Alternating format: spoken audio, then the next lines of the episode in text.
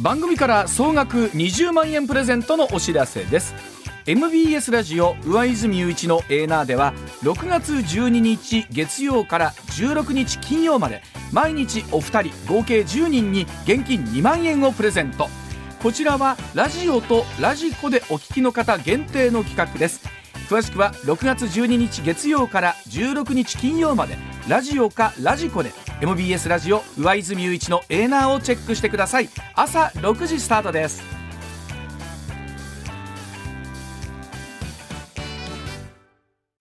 さあ時刻6時26分になりました。ここからは深掘りツッコミ解説をお送りしていきましょう。まずはこちらです。与野党の攻防が激化しています。入管難民法改正案で国会が大荒れにさあ難民認定の申請中でも外国人の送還を可能にする入管難民法改正案をめぐりまして立憲民主党が提出した斉藤健法務大臣の問責決議案昨日参議院本会議で自民公明日本維新の会などの反対多数で否決されました。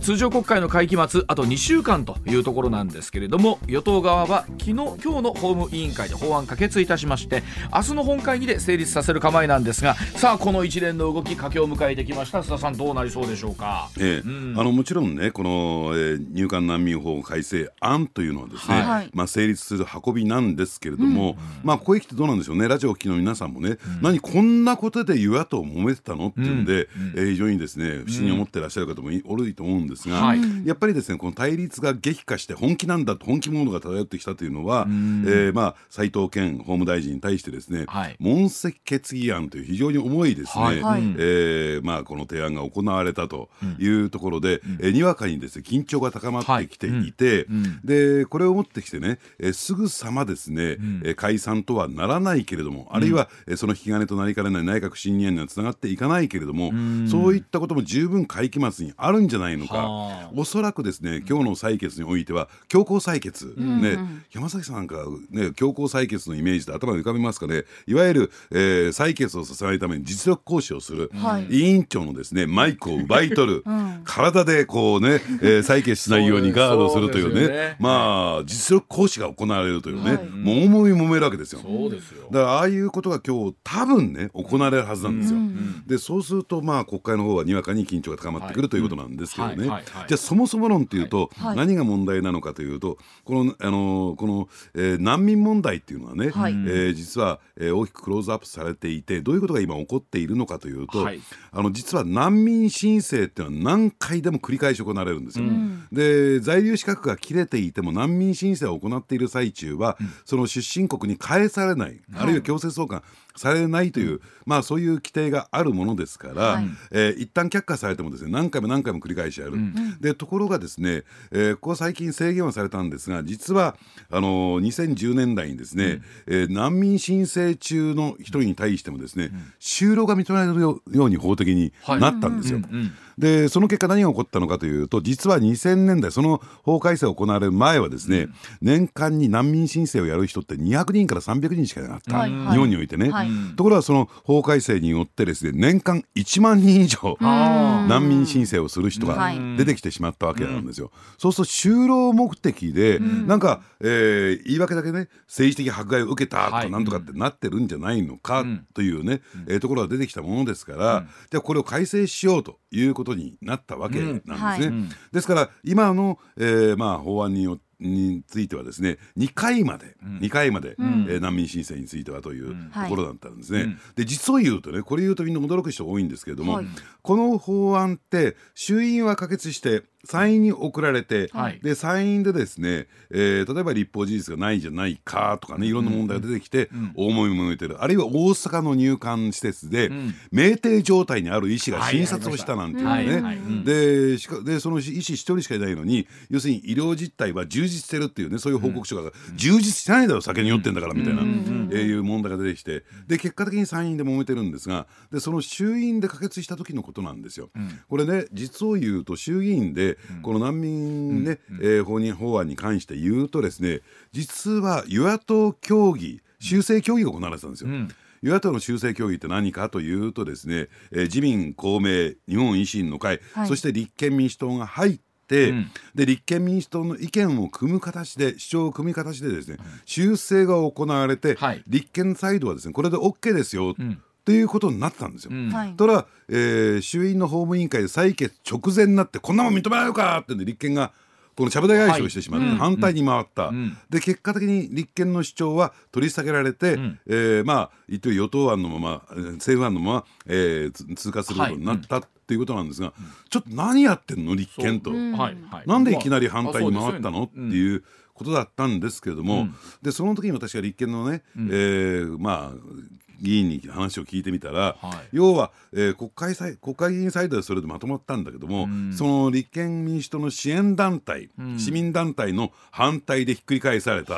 立憲民主党は、えー、活動家に乗っ取られたみたいなことを言っておられたんですね。ですからそういった意味で言うとあの今回問題になってなんで認められないと立憲民主党などが言ってるのかというと、はい、実を言うとね今その難民認定っていうのは入管そして法務大臣が行ってるんですよ。はい、でこれをですね第三者組織、はい第三者機関がですね、認定をすればいいもう公的な中立なところがやるべきだ。で実を言うとね、えー、その衆院を通過しそうになったその原案に関して言うとですね、まあ本文のところじゃなくて不足のところで、要するにそれについては検討するという形が入っていて、それは重い決定だからおそらくですねその不足のまま成立してたらですね検討が始まってたんですよ。でそれを全部白紙に戻してそれが入ってないのをけしからん。ちょっとこれは理解できないなって。でそれは何のためにやってるのかっていうとやっぱりどうなんでしょうね。結論を改めて言うのもあれなんですがなんか解散が近づいてきたな。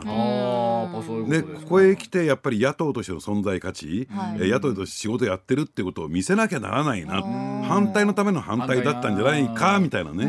見方も出てきてるということなんです。ね。まあ、本来法律ってそれこそじゃあ本当に苦しんでらっしゃる方のためにどういうふうに法律整備していくのか、ね、一緒答になっちゃダメじゃないですかというところなんですけどそうでない方向に今案件が進んでるってことですね、ええ、政治的な駆け引きのだから確かにね政治的な迫害などが行われていて、うん。はい、えー、命の危険人権の危険があればそれは当然ですねグローバルスタンドに基づいて難民を認定すべきなんだけどもただ日本に行きさえすればなんとかなるんじゃないのかという悪用されてしまうということですね。そうなんですね、今の生活そういうケースが多いんですよ。だからそれを改正しようというのはえーまあ、当然の動きだと思うし、はいはい、今まで何人認定するかどうかっていうのはすごく裁量性、はい、つまり入管のさじ加減一つだったんですよ。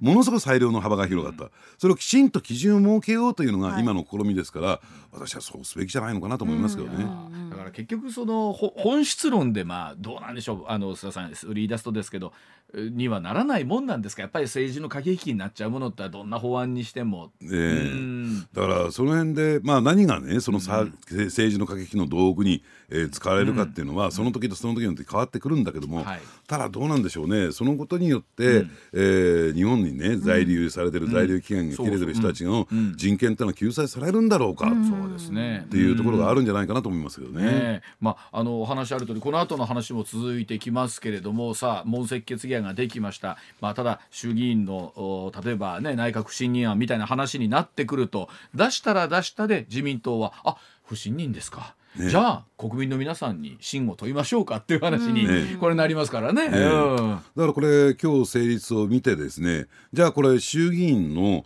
その法務委員会そして本会議の可決っていうのが要するに立法事実がないあるいは問題を隠したままその成立したってことになったら当然問責決議案野党出しましたよね。立憲民主党が出しましたよね、うん、でじゃあ衆院ではどうするんですか？内閣不信任出すんですか、うん、というところが問われてくるんですよ。はいこれ出されてなんか弱気だよねとかね。逃げたよねと,、うん、というところでつながってっちゃう。ね、ではそのあたり含めて仮に概算総選挙となってくるとという話はあるんでしょうか？こちらのお話でございます。さあ思惑入り乱れる。10増10減。各選挙区の候補者調整はどうなってるんでしょうか？さあ衆議院の小選挙区10増10減に伴う候補者調整について新設される東京28区をめぐって自民党と公明党の対立が表面化する中で昨日自民党は新しい山口3区の候補者調整をめぐりまして今年の4月補選と当選した吉田真次衆議院議員ではなく林芳正外務大臣を公認候補者予定に、えー、選任する調整に入ったことが報じられるなどさあ10増10減によってさまざまな思惑入り乱れております。さあ果たして各党の選挙の調整も含めてなんですが、えー、間に合っているのかどうかその辺りお話を伺っていきたいと思います。うんまずは東京28区のお話前須田さんにもしていただきましたけれどもさあ結局東京は自民公明はもうこれ完全にもう割れたというふうに見ていいんでしょうかね。もう決裂ですね。決裂ですか。だからこれはもう感情的な対立っていうところになってきていて、はい、えー、ちょっとね近々修復するには相当難しいかなという状況なんですよ。うん、でやっぱりねこの公明党の事情っていうのも大きく影響していて、うん、それどういうことかっていうとやっぱり公明党の最大の支援団体支援組織というと創価学会であることはこれを、えー、ね改めて言うまでもないと思うんですけれども、かつてね、えー、まあこの公明党はですね、えー、日本全体で、まあかいね、国政選挙が行われると、うん、800万票以上の票数を集めることができた、はい、そういう政党でありそれだけの票を集めてこられる支援団体、創価学会だったわけなんですね。でところがですねやっぱりその高齢化、支援者の高齢化ということもあってですね、どんどんどんどんその、えー、得票数が減っていってこ近年では600万票台という形だったんですよ。まずこのことは頭に、はい、えー、入れといていただきたいんですが、でそもそもね自公の選挙協力というのは基本的にはですよ、うん、基本的には選挙区は自民党ではい、で比例は公明党で、はい、特に、えー、選挙区で公明党のあるいは創価学会の支援を受けた候補はですね必ずね演説かなんかに乗ると、うん、えー、選挙区では自分に入れてください、うん、ね、比例は公明党へ、はい、ということを繰り返し繰り返し言ってきたという経緯がある、ところがですねやっぱり公明党が比例で強い、ね、強みを発揮できたのも、要するに800万票以上集められたからこそ、ねえー、その比例で一定の影響力を行使できた、はい、ところが集められなくなるといくら比例に公明党へ公明党へと言ってもですね、比例でなかなか当選できなくなってくるんですよ。でただ600万票以上あるっていうのは相当な影響力ですから、でそうするとその票割りをきちんと計算してやることによって、当然選挙区で当選できる選挙が出てくるんですよ。600万全部はいらないけれども、うん、これだけあればね、はい、当選できるよというのがありますからね、うん、だから、えー、ここへ来てですね公明党はやっぱり選挙区への回帰を始めてるんですね。でただ回帰をしますよと戻ってきたいですよと言ってみたところでですよ、うんうん、要するにもう候補者公認候補が決まってる選挙区に割り込んでくるっていうのは無理だから、うん、要するにこの10増10減、はい、減って増えるところ増えるところで公明党に割り当てをもらえば、うん、ね、そこで十分当選できるんだからというのが公明党の発想なんですね。ただ、えー、自民党側としてはいや10減った分こっちで10増やすんだから、俺たちのもんだよねって基本的には。折り合わないんですよ。はいはい、あの本来選挙はやってみないとわからないもんなんですけれども、ええ、ほぼ俺たちのもんになってるっていうのはすごいなと思うんですけどね。うん、でやっぱり増える選挙区って人口が増えてるところですから東京ではなんですよ。だからこの28区の問題っていうのは、うん出てきてるわけなんですね。新しく10人増えるわけじゃないですもんね。ええ、どっかで10減った分が増えてるわけですから。う。ん、だからそこをですねあの例えば東京の場合は参議院から、ね、衆院にくら替えをさせたりですね、うん、他の選選挙区を変えてみたりですね、うん、して調整やってってるわけなんですね。うん、だからそこに公明党が割り込んでくるとその調整が全部ごわさになってしまうということで、まあ、相当な反発出てるということなんです、ね、でもそれこそねよく言われているように例えばその東京の中の選挙区でも例えば1万票2万票仮に公明党との選挙協力うまくいかなければその票が逃げてしまって、うん、もう当選どころかという話になる議員も自民党の中も出てくるという話、ええ、よくありますよね。まあ、そのあたりはどうなりそうなんですかねその、うん、だからねおそらくね個別の対応になるでしょうね。だ個別の自民党の国会議員が、うん、何らかの形で公明党や創価学会と話を通じてぼ私だけは特別扱いしてください。その代わりね公明党に全面的に協力しますからという、あるいはそれまでの人間関係を利用してというところになってくるでしょうね。ただここへできて出ている噂がこういう噂が出てきたんですよ。要するに自民党と公明党が決裂して、今や日の出の勢いの日本維新の会と公明党が組むんじゃないのかみたいな。話もありますよねにわかに。ええ、でどういうことかというとですねやっぱり公明党にとってね重要な選挙区というとやっぱり東京もさることながら大阪、上昇関西と言われてい。る大阪、兵庫なんですよ。これやっぱりね維新が強いじゃないですか。で今まではですね都構想での、えー、協力をめぐって、うん、えー、公明党の協力を仰ぐことを条件にですね、うん、要するに公明党の議員さんがいるところについてはですね、うん、維新は出馬を控えてきたという経緯がある、はい、ところが都構想がもう終わっちゃったんだから、ね、そ遠慮してるわけじゃない、遠慮するわけいかないよね国政で争ってんだから、ということで出てくることになると、途端にその公明党の候補者の方が、議員の方が危うくなってくる、やっぱりそこは守りたいよねと、で維新したら今国政を目指して国政全国区を目指してるんだから、東京でちょうどうちね東京とね自民党ですね対立してるんですよ、はい、喧嘩してんだよ、はい、だから維新にね、えー、協力するから東京で協力するから、うん、大阪はちょっとね、あの維新の方、えー、控えてくれないかなというような、うん、そういうことが行われているんではないかというね、ある種のゲスの勘繰りが水面下で動いていると。まあでもどうでしょう。結局その政党って主張みたいなところで言うとねまあもちろんその法案によって是々非々みたいなところはあるうん、あると思いますけれども例えば一つ憲法の解釈とかをめぐっても、ええ、公明党と日本維新の会ったらさらに開きあるところあるじゃないですか、え、特に憲法9条のところあたりなんかっていうと、はいはい、やっぱり公明党ってやっぱり平和の党ね主婦層の皆さんも、女性の候補の皆さんも多いですし、そこに対するところは最後絶対に歩み寄れないんじゃないかなみたいなところはあるんですけどね。まあだからそれをかっこいいこと言えば勝意を捨てて大道に作る。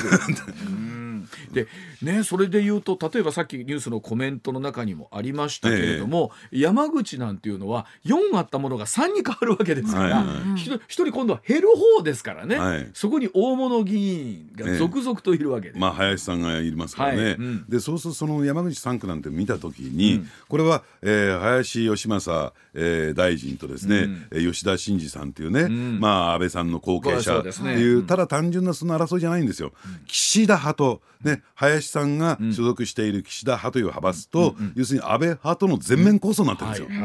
ね、で林さんってナンバー2ですから、えここで譲ってしまったらもう岸田派のメンツ丸つぶれ、うん、だからといってねこれまあね下関といったら安倍派のもんだろうと、うん、ね、亡くなった安倍晋三さんの、うん、えー、牙城でしょうと、はい、そんなところは簡単に他の選挙区は言い出せらずここは絶対許せない、譲れないというね、そういった派閥同士の派閥のメンツ争いみたいなところがあるので、とは言ってもこれま de の経歴からすると、まあ、林さんが、うん、えー、公認候補になるのかなそうすると吉田さんの処遇をどうするのかっていう問題ですよね。でそうすると比例の上位で、ね、処遇すると他のね、うん、えー、選挙区から出て、ね、重複立候補してる人たちがおかしいじゃねえかと、ね、あんな1年生議員ね優遇してみたいなところになるでしょうから、はい、相当これ難しいですよね。で立憲民主党は今度はですね、まあ、あの泉さんはね言ってるように150が自身の、まあ、身体ラインだって言ってる中でまだ候補者調整できてないっていうか、ねえー、ちょところが結構あるらしいですよね選挙区の中で。あのだから候補者集めようと思ったらね、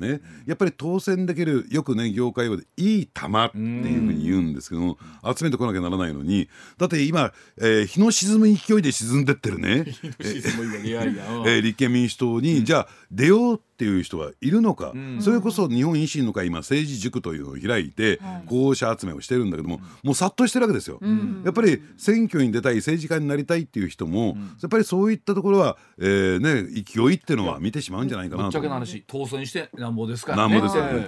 っていうところですよね。だからなかなか候補者も集めね切れてないのかなと思いますけどね。まあその中でこう例えば蓮舫議員は、えー、泉代表に対してもうちょっとねえー、メッセージ出してくれと、しっかりしてくれみたいな、まあまあそういう話が出てくるのはある種健全っちゃ健全であると思うんですけど、党の中で、うん、まあだからそのメッセージもね、うん、例えばまあ今回のねあの入管法入管難民法改正案じゃないけれども、うん。ねこういった法案を、えー、まああの通していくにあたってですね、じゃあ野党としてどういう役割を果たしたんですか？要するに有権者に対してどういうふうな、えー、ことをしたんですか？っていう実績を出していかなきゃならないんじゃないかなと私は思いますけどね。あのあともう一つ驚い驚いたとか自民党谷垣グループプが政治資金パーティー開いて、はい、えー、そんな中でまあ一つまあ谷垣派みたいなものが出てくるんじゃできるんじゃないかということあるんですけど谷垣さんお体大丈夫なんですかねっていうところもまああのおそらくですね、うん、えー、政治家に復帰するのはもう100%不可能と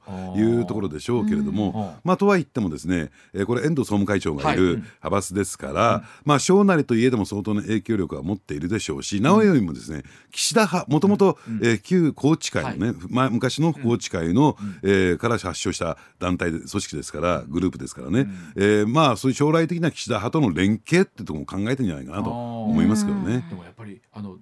どのグループのどの政治家の名前が頭につくかってのは大きいと思うんですけど、うん、やっぱりそれでいうと谷垣さんの影響力ってのはやっぱまだまだ終わりということなんですかね。まあ求心力あるでしょうし。だって何よりも、うん、だって清和会はまだ安倍派の看板を下ろしてませんからね。そうですよね、はい、あそこの、清和会安倍派は誰が継いでいくのかっていうところもこれまたありますから。で思った時にそんな状況を全部含めて選挙はあるんですか？いやだからね これ何が起こるかわからない。常識に考えれば私はないと思うんだけれども、はい。ただ先ほど申し上げたようにい一本目のねニュースの解説で申し上げたように、要するに問責決議案を出したんだから当然立憲民主党は衆院で、えー内閣不信任案を出しますよね、とうん。ね,、えーね出さないとやっぱり弱気ということになります。はい。出したら出したで、もしかするとそえーそれを受けた岸田さんが選解散ってことになってしまうかもしれない。でそのだから出したことをひ、ね、トリガーが引く引かない置き形になるかもしれない。ということで今駆け引きが行われてるんですよ。ん。でその先についてはですねもう岸田さんの紫三寸、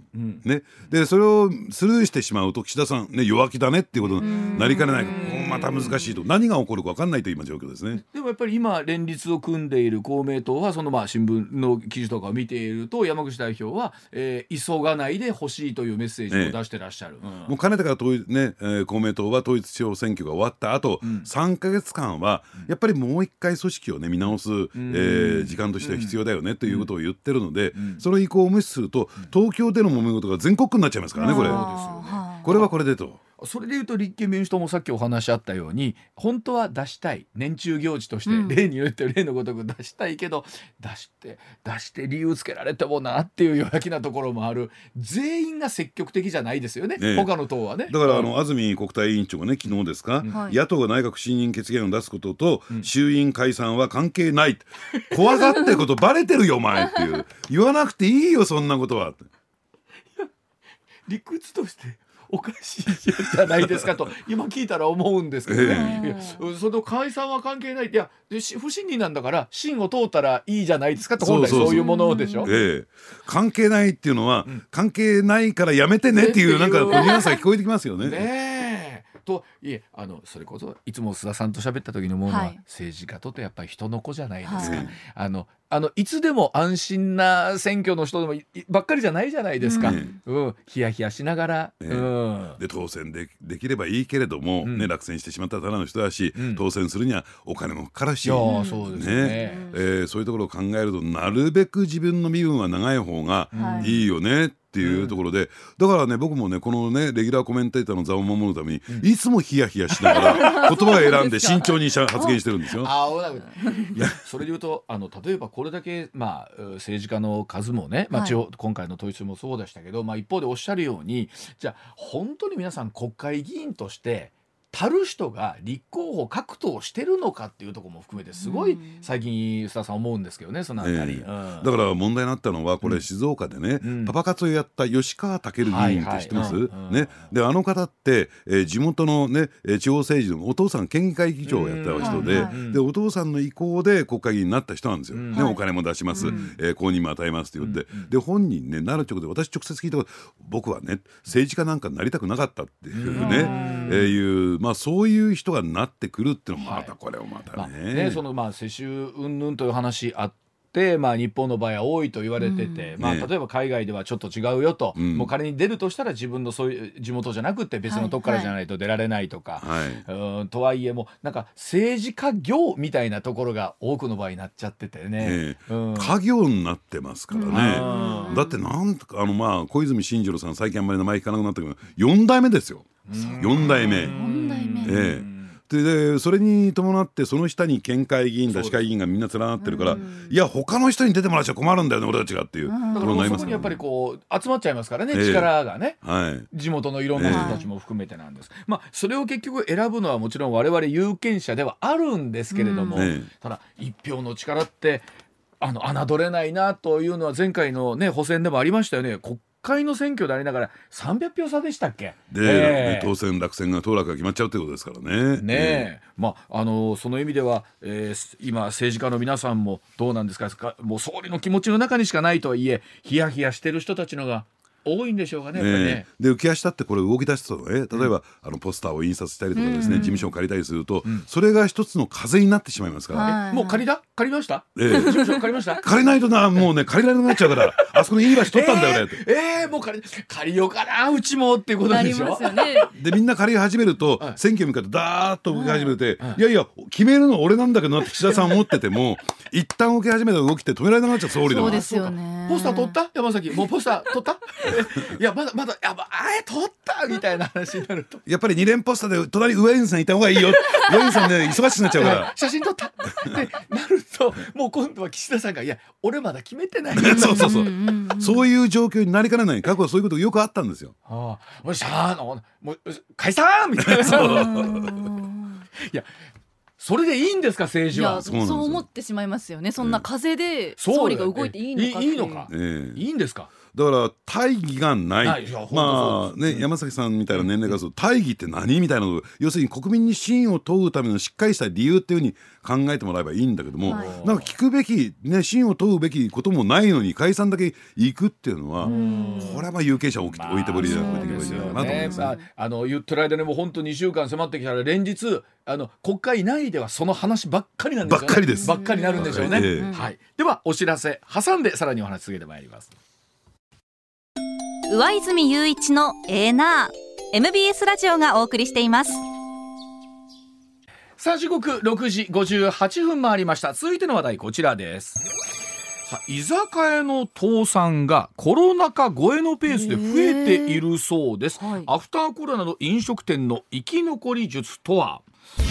帝国データバンクによりますと新型コロナの5類移行で活気が戻った居酒屋なんですが、うん、実は倒産がコロナ禍超えのペースで急増しているとのことなんですよね、はい、焼き鳥店などを含む居酒屋さんの倒産今年の1月から5月まで88件発生しているということで前の年から4割増して推移しているなどこのペースでいくと2023年の居酒屋倒産は189件だった、えー、コロナ禍直後の2020年を上回って過去最多を更新するということで須田さんここに来て倒産が増えてきてるんですか？そうですね。でこれ2つやっぱり大きな理由があると思うんですよ。で1つはですね、あのやっぱりこのコロナショック、えー、コロナの影響でですね、えー、一番大きな影響です飲食店と観光業界じゃないですか。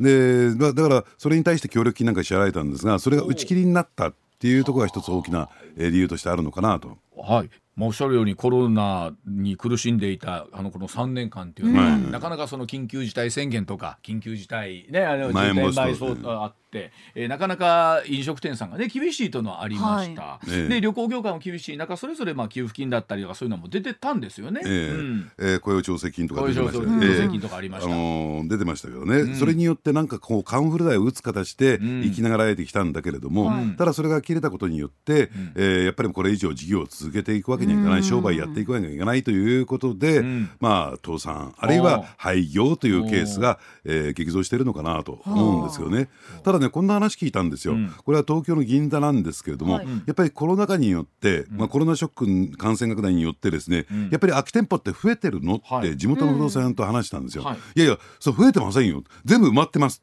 でも営業してないじゃん。いやそうなんですよ。だから給付金欲しさに、えー、要するにとりあえず借りて営業してますよという携帯を取って、実際上は何も商売やってないというケースがあった。ね、あのですからねじゃあちょっと現場見に行ったんですよ。そしたらもともとなんかこうちっちゃなバーカウンターで6席あって1つテーブルがあるようなバー、それをそのまま居抜きで、え借りた人がいて、沖縄居酒屋どこにも沖縄テイストねえだろみたいな。ね、で営業しないのよ。でしてないんですか？してないんですだからコロナ禍だからずっと休業中にして協力金だけもらってるっていうね。でそこで、えーてね、賃料店舗の賃料を払って、はい、差額分が丸儲け。でそれが消えたもんだから、うん、じゃあもう廃業しようっていう。これさこれだね。先週かな山崎さんが、はい、これ近所の定食屋さんに行ったら人手不足で閉まってたんだっけ？そんな話をしましたあ違うか。あ違うあれ藤林が喋ってた。意外な。あのあのそうそう。なんか人手が足りないのも人手が足りない、それも大きな理由の一つでしょうね、はい。だから別にこれで中小のそういったお店だけじゃなくて例えば大手定食チェーンに私この間行ったんですよ、はい。でそしたらですね店舗スペースが3分の1ぐらい使われてない。椅子が置いてなくてここは座らないでくださいっていう形になってるんですよ、で張り紙が貼ってあって人手不足のため、ん。ねえー営業スペースを縮小してやっておりますと、そうするとそんなにねお運びする人たちが少ないのかなと思って結構十分な数がいるんですよ、で私ねそこのお店のね麻婆豆腐定食が好きだった。はいはいはい。で麻婆豆腐食べたんですよ、ん。豆腐が冷たいのよ、えー？ね、でどういうことかってこれ上泉さんピンとこないかもしれませんがこれ麻婆豆腐の作り方のね,、えーねあのーちょっと奥の手がっていうのがあってですね、はいはいはいえー美味しい麻婆豆腐を作るためには豆腐ってのは別途湯煎しとくんですよ、うん。温めといて、はい。それでソース入れてざっくりかき混ぜる、うん。はい。で冷たいままの豆腐入れたらぐちゃぐちゃになっちゃいますから、はいはいこれ一手間かけるんですよ、やってないんですよ。はあで厨房見に行ったら一人でワンオペやってんですよ。あここが足りないんだと。今調理師が足りないんですよ。配膳スタッフはいるけど、ええ。料理を作る人がいない。いない。これいろんなお店そういうね状況になっちゃってる。だからだ超配膳する人いても作る人いなかっただらからそうですよね。ねこれ営業できませんよね。はあ。そういったケースで廃業するケースが増えてきてるんですよ。あの結構なんか飲食店さんね時給も高くなってきてても、それでもやっぱりスタッフが足りないっていう。いうこと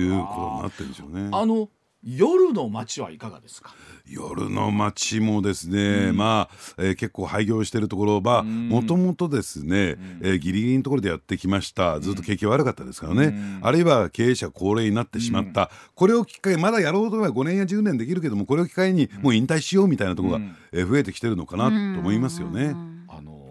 なんか最近聞いたのはね、はい。やっぱり、えー今まで2軒3軒行くのが当たり前だったのが、やっぱり飲む方も高齢化してるじゃないですか。で家もええかと考えたらどうして横にお姉さんが座るだけで 数万も自分はお金を使っていたんだということに人が気づいたそうですね。そうなんですよ、うん。でなんかそう言ってる時はね、はいこうロマンありましたよ。なんかね、はいはいい。いことがあるんじゃないか、はいはいはい何にもないのロマンよはないんです。毎日行っても、はい、何にもない。ロマンないのよ。ロマンがないんです。虚しい朝を迎えるだけなんだよ。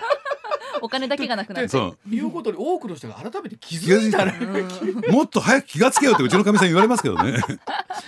というのがあったりとかなんかやっぱり習慣ってね変わるもの。どそれこそ山崎世代はどうなの？まあ友達とかと含めて1軒目？一軒目行っでて二軒目行ってでその後カラオケとかに行くことが多いのうん。で、ねそんな夜のお店とか飲食店に、そうやわな。あの山崎君が「あの私ホストクラブが大好きなんです」って言われたら それはそれでどうしようかと思うけど。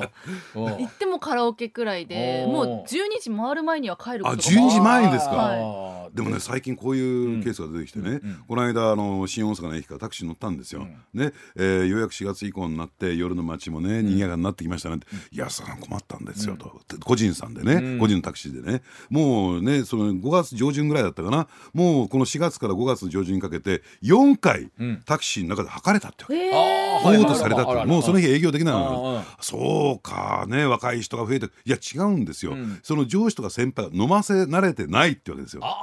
ここ以上飲んだら吐くとか吐きそうになったら車を止めてあるいは一人で乗せる場合にはペット冷たいペットボトルの水を与えてね気持ち悪くなって飲めよみたいうん。なそういう飲ませな慣れてないっていう人も。もう飲み方もちょっと忘れて忘れちゃってる。なるほどな。でもあの僕いつも思うのは3年かかったものはねやっぱり3年かかるんじゃないかと、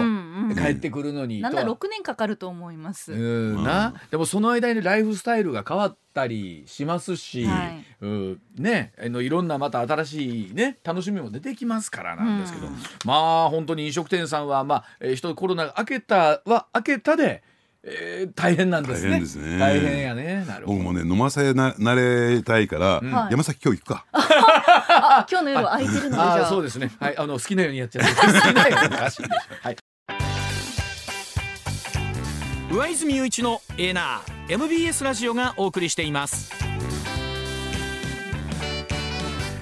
ではあーこのコーナーからお送りしましょう。ツッコミニュースランキング時事問題から芸能スポーツまで突っ込まずにはいられない注目ニュースを独自のランキングでご紹介。ランキングを紹介する前にまずはスポーツの話題から。はい昨日行われたプロ野球セ・パ交流戦楽天対阪神の試合では不振が続くノイジー選手をスタメンから外し高卒2年目の前川右京選手を3番指名打者に起用、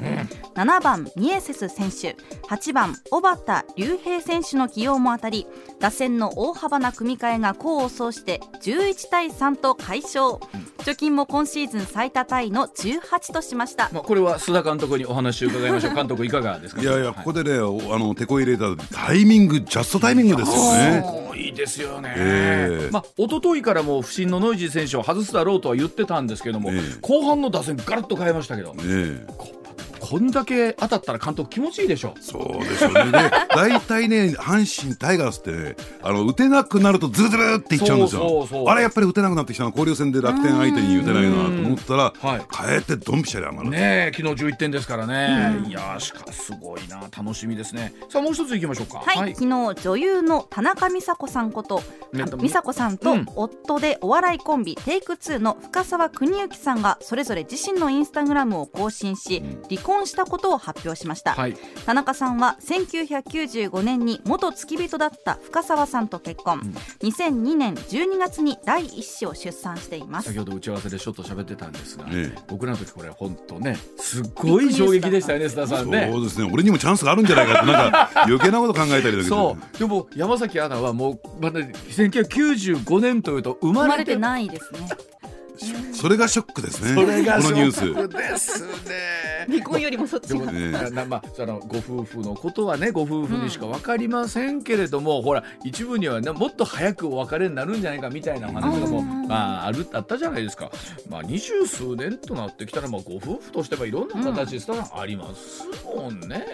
私の家がね22年なんですよ。おー22年。ね、でそうするとやっぱりねいろいろとねね合わないところが出てくああもう。そらるというそらそらえー、もう危険度がですね マックスに高まってんじゃない。すあの須田さんってほら出張とかも多いでしょ、はい、え程よく離れてるのって変な言い方ですけどよくないですなんかこう冷却期間みたいなのでクールダウンして。ずっと一緒にいるよりも。そうそうそうなのよね、はい、ではニュースの方行きましょうか、それではニュースランキング、まずは第5位です。埼玉県久喜市のカラオケ店でソフトクリーム製造機に口を近づけ直接食べる動画を撮影してインターネット上に拡散させ店の業務を妨害したとして久喜署は昨日埼玉県内の21歳の男女3人を威力業務妨害の疑いで埼玉地検に書類送検しました、3人は中学の同級生で面白い動画を撮りたかった。酔っ払ってテンションが上がっていたなどと話しておりいずれも容疑を認めているということです。これ須田さんこの手のニュースっていうのはやっぱなくならないんですかね？うーんだからね勢いでやっちゃうんでしょうし、うんはいはい。ただやっぱりねこれだけですねここれまで、えー厳しい対応を取られてきたんだから、はいはい。だって威力業務妨害になるわけですからね、はいそうなんですよ。あのーですからその辺がねきちんと認識されてないのかなと。ね、でしかもこの、ね、拡散した時にですよそれを酔っ払った勢いでこの後例えば損害賠償とか含めてもええ。今後まだ厳しい判決出てくる可能性もたくさんあるじゃないですか。えわからわからないですと思うなはい、うん、続いて第4位。河野太郎デジタル大臣は昨日記者会見を開きマイナンバーと公的給付金の受け取り口座を紐付ける際本人ではなく家族や同居人らの口座を登録したとみられるケースがおよそ13万件あったとの点検結果を発表しました、まあ、ここに来て須田さんマイナンバーのお話がこういう形で出てきてますけど、改めてどうでしょうこの最近の動きとか。ええあのーですから私もね先だってね実を言うと、マイナンバーを取得したばっかりなんですよ。はい。はいでそうすると結構ね高齢者の方もいらっしゃるし、じゃあこれずーっとそのまま、えー使えるわけじゃなくて、あのー途中でですね、例えば暗証番号といったんですか、えーここで変えていかなきゃならないっていう作業、その時もまた混乱起こるだろうし、でもこういうのってねやっぱりね、えーその都度その都度修正していかないといきなり最初からですね100%完璧なものって無理でしょうからね。本当あの例えば住民票とかね取るのに便利な側面もこれあるところはあったりしますのでね。はい。はい、続いて第3位、国連安全保障理事会は6日ウクライナ南部ヘルソン州にあるカホフカ水力発電所のダム決壊を受けた緊急会合を開きました。ウクライナ、ロシア双方が相手側の攻撃だと主張する中アメリカやヨーロッパはロシアの侵攻がもたらした結果だとしてロシアの責任を追及。